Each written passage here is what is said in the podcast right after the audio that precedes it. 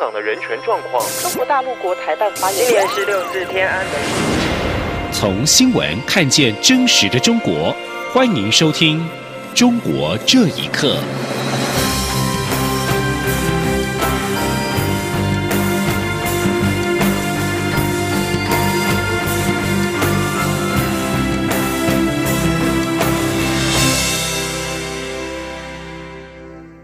听众朋友们，晚安，欢迎收听《中国这一刻》，我是李自立。立法院第九届第七会期第一次临时会在昨天四号落幕。蔡英文总统今天透过脸书感谢立委们的努力，让国安无法最后一块拼图顺利的完成。总统指出，立法院下一个会期会继续努力完成中共代理人的修法，严格的规范人民、法人、团体跟机构为中共进行危害国家的政治宣传发表声明。参加中共所举办的会议，蔡总统在四号晚间播出的电视专访中被问到美中台三方的关系，总统也表示，自由、民主、人权是台湾的价值，并且跟其他理念相同的国家共同让这个价值变成区域的稳定力量。所以，台湾没有在美中之间押宝的问题，只有自己角色认知的问题。总统说。自由、民主、人权，这就是我们的价值啊！那我们跟其他理念相同的国家共同来维维持这个价值，让这个价值在这个区域里面变成是一个稳定的力量，那就变成是说，我们不仅是海峡两岸呃的呃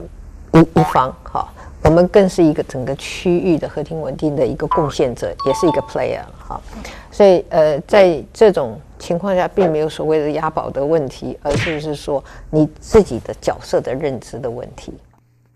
对于有人担忧台湾被当成棋子，总统则认为不要太小看自己。他表示，台湾其实是很重要的存在，不仅是民主自由的标杆，也是成熟的自由经济体，对许多国家的发展都是很好的典范。而这种典范的存在，对区域稳定也有意义。台北上海双城论坛今天在上海落幕。台北市长柯文哲今天下午在上海会晤了中国国台办主任刘捷一。柯文哲致辞中提到了两岸也许在政治上有隔阂，但有交流才有善意。他也重申五个互相，表示可以从没有争议的部分开始做起。记者欧阳梦平的报道。台北市长柯文哲率团前往中国大陆上海出席双城论坛，并在五号下午与中国国台办主任刘捷一会面。两人见面后先握手致意，接着各自开放致辞，随即闭门会谈。柯文哲在致辞时，首先感谢上海台办及上海市府的接待与安排，并表示，光是在昆山就有五千家以上的台商公司，住了十万台湾人，在台湾也有三十八万大陆配偶，去年来台大陆旅客更达两百七十万人次，可见双方关系非常密切。柯文哲也重申五个互相，希望借交流增加彼此的善意。现阶段可以从没有争议的部分开始做起。柯文哲说：“我的态度是这样的，当然，也许政治上有隔阂的哈，不过交流总是好的，有交流就有善意，有善意就可以促进交流了哈。那我才有讲那个五个互相嘛，只有交流在，就是说有时候就算没有真正解决问题啊，也增加彼此。”哦，的这种信任哦，可以解决，可以共同面解决很多问题的。刘杰一则指出，去年的两岸贸易及往来人次都创下历史新高。他认为，这表现出两岸是一家人，亲望亲好，守望相助，也体现出两岸交流合作符合两岸同胞的根本利益。这种大事是挡不住的。刘杰一并表示，中共总书记习近平在今年初发表的重要谈话，为两岸关系发展指明了前进的方向。很高兴，两岸关系会继续沿着这个方方向向前迈进。中央广播电台记者欧阳梦平采访报道。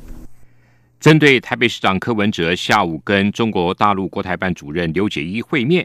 陆委会今天晚间表示，刘捷一借机在见面时。对台宣传“一国两制”的习五条，显示中共当局一手向台湾各界操作统战融合，一手扩大对台的政军武吓，丝毫没有放松。台湾人民早已经看清中共声称“两岸一家亲”的自我矛盾跟虚伪本质，也绝不会接受“一国两制”。台湾东突厥斯坦协会筹备会跟华人民主书院今年举行从自治到集中营乌鲁木齐七十五事件十周年，台湾各界声援维吾尔人权记者会，希望台湾人多关心维吾尔议题，并且呼吁台湾除了称香港、称图博之外，为了守住自己的自由跟民主，还要称维吾尔。记者王兆坤的报道。台湾东突厥斯坦协会筹备会表示，十年前的七月五号，在新疆维吾尔自治区乌鲁木齐爆发冲突，中共武警随即对维吾尔人进行镇压。乌鲁木齐七五事件开启过去十年中共严峻监控以及统治。筹备会指出，近来新疆的再教育中心引起国际关切，但台湾对于维吾尔议题缺少了解与关心。因此，成立台湾东突厥斯坦协会，希望唤起台湾人民关心长期被中共压迫、被强迫汉化的维吾尔议题。日本维吾尔协会会长伊里哈木表示，他把七五事件称为“七五大屠杀”，很高兴台湾的本土政党一起关心这个议题，因为关注维吾尔问题，对很多国家及台湾来说是一个很大的启示。希望向往祖国的台湾人知道当地的残暴现实。他说：“我们的有很多呃相似之处，那就是呃台湾人也经过白色恐怖哦时代，那我们现在呃比白色恐怖哦还要哦呃残酷的多得多，因为。”我们的在白色恐怖时代，有人可以把这些呃信息拿到国外去，呃，让大家知道台湾的现状。但是，我们在这个二十一世纪信息的时代，我们无法知道自己的家里人处在呃呃何种情况之下。筹备会主委何朝栋表示，这场记者会聚集民进党、时代力量、激进党、台联。社民党等本土政党声援维吾尔人民，显示台湾社会对中共长期压迫维吾尔民族的最强烈抗议。尤其值此香港反送中大规模抗议之际，唯有声援并团结所有被中共迫害的人民，台湾人才能守住自己的民主与自由。他要呼吁台湾人，不只称香港、称图博，还要称维吾尔，因为称维吾尔就是称台湾。中央广播电台记者王兆坤台北采访报道：湖南省女孩董琼瑶为了表达对中共独裁专制的不满，在去年的七月四号网络直播，向中国领导人习近平画像泼墨。此后被警方带走，并关进了精神病院强制隔离。为了纪念他，美国多个城市的华人在今年的这一天再度举办泼墨节，传承董琼瑶的精神。请听以下报道。美国纽约、华盛顿、波士顿、洛杉矶等多个城市，在今年的七月四号举办第二届泼墨节活动，以纪念董瑶琼的勇敢精神。泼墨节纽约分会场召集人之一、中国民主党人陈闯创接受自由亚洲电台采访时表示：“对西方世界来说，通过行为艺术的方式表达对国家领导人的不满是很正常的事情，但在中国发生确实很难。”这也正是董瑶琼的独特之处。他说：“对于西方的民主政治来说呢，对于你不满意的政治领导人，不管你是采用什么样的行为艺术羞辱，或者说你直接去扔鸡蛋、扔西红柿，这都是很常见的。但是目前在中国这个人的认知中，这是一个非常了不起的这样一个行为。我想这是一个朴素的表达人们内心情感的一个方式。”现居纽约的另外一位活动召集人王清莹表示：“再次举办泼墨节有多重的意义。”首先呢，这是对泡沫女孩董瑶琼的一个声援。董瑶琼去年泡沫啊，可以说是付出了非常大的勇气，整个世界都为她这种牺牲精神啊，这种反抗暴政这种精神啊，感到非常振奋。第二，我们是对她这种反抗精神的一种传承嘛。那么我们通过这个事件呢，希望能让大家对她进行更多的关注。然后，我们也通过这样一个事件，对习近平这么多年的这个倒行逆施啊，是一种抗议。王青云表示，这次活动中，参与者还要对香港行政长官林郑月娥和新疆党委书记陈全国的头像泼墨，表达他们对港府罔顾民意、执意修订逃犯条例的不满，以及对中国当局大肆压迫新疆穆斯林的愤怒。另外，美国人权组织人道中国今年五月在纽约授予董瑶琼第二届于志坚纪念奖，以表彰他在反抗中共政权的壮举。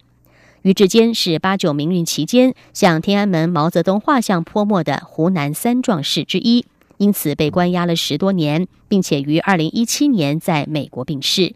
央广新闻整理报道。湖北武汉新洲区政府计划新建大型的垃圾焚化炉及发电厂，引发当地民众不满。一周来多次群起上街抗议，当地警方面对民众上街，一度采取强力镇压，导致抗争民众被打伤，还有二十人被捕。抗议民众指出，当地已经设置了垃圾掩埋场，空气品质非常差，地下水已经被污染了十几年，官员无视于民众的健康。动工新建焚烧发电厂，严重的威胁民众的生命安全。请听一下报道。广东浮云以及湖北仙桃居民最近都集体抗议建制垃圾焚烧厂，现在也发生在湖北武汉新洲区。当地民众在二号起连续两天晚上举行大规模的抗议，不满政府在未经公开咨询民意的情况之下新建垃圾焚烧发电厂。他们不停地高喊“还我青山绿水”口号。并且和近千名的远警对峙，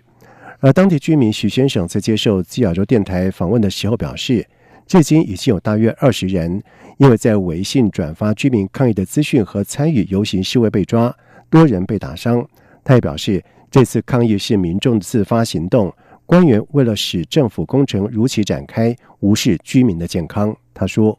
这个地方本来就是一个垃圾填埋场，洋楼的空气质量非常差，地下水。”已经被污染了十几年，现在又搞一个焚烧发电厂，危及到我们的生命安全了呀。而居民张先生受访时表示，新洲区政府在三号虽然做出回应，称此专案会征求民众的意见，但是当地居民都无法信任。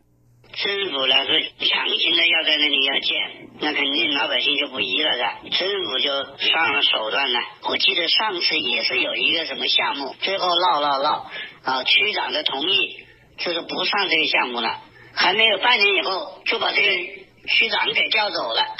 新上的区长上来就直接就开始施工了。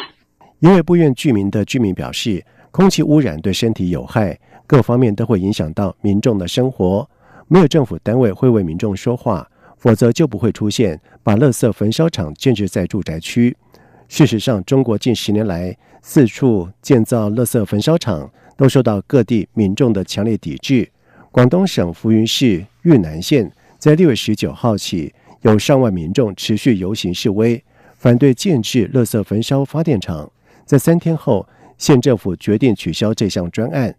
另外，湖北仙桃市已经开工两年的垃圾焚烧发电专案，在即将试运行之前，遭到市民大规模的抵制。六月二十六号，仙桃市政府也决定停止专案。央广新闻整理报道。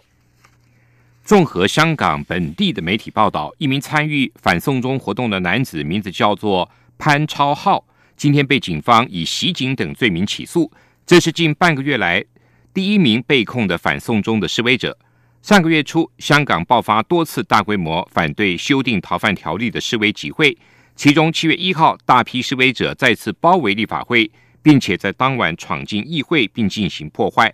针对上述连串的示威集会，警方近日展开逮捕行动，近两天约拘捕了大约二十个人。他们在反送中运动中涉及了袭警跟触犯警员个人隐私等罪名。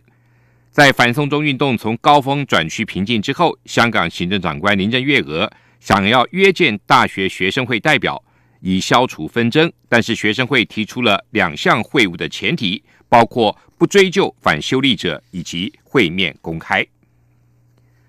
中共河北省纪委监委网站四号公开在网站上指出，张家口市万全区委原副书记、区长张志友涉嫌严重违纪违法，目前正接受纪委律审查跟监察的调查。值得一提的是，万全区传出了耗资四千万人民币拍水幕电影。层层转包之后的落实价只有百万的贪污事件。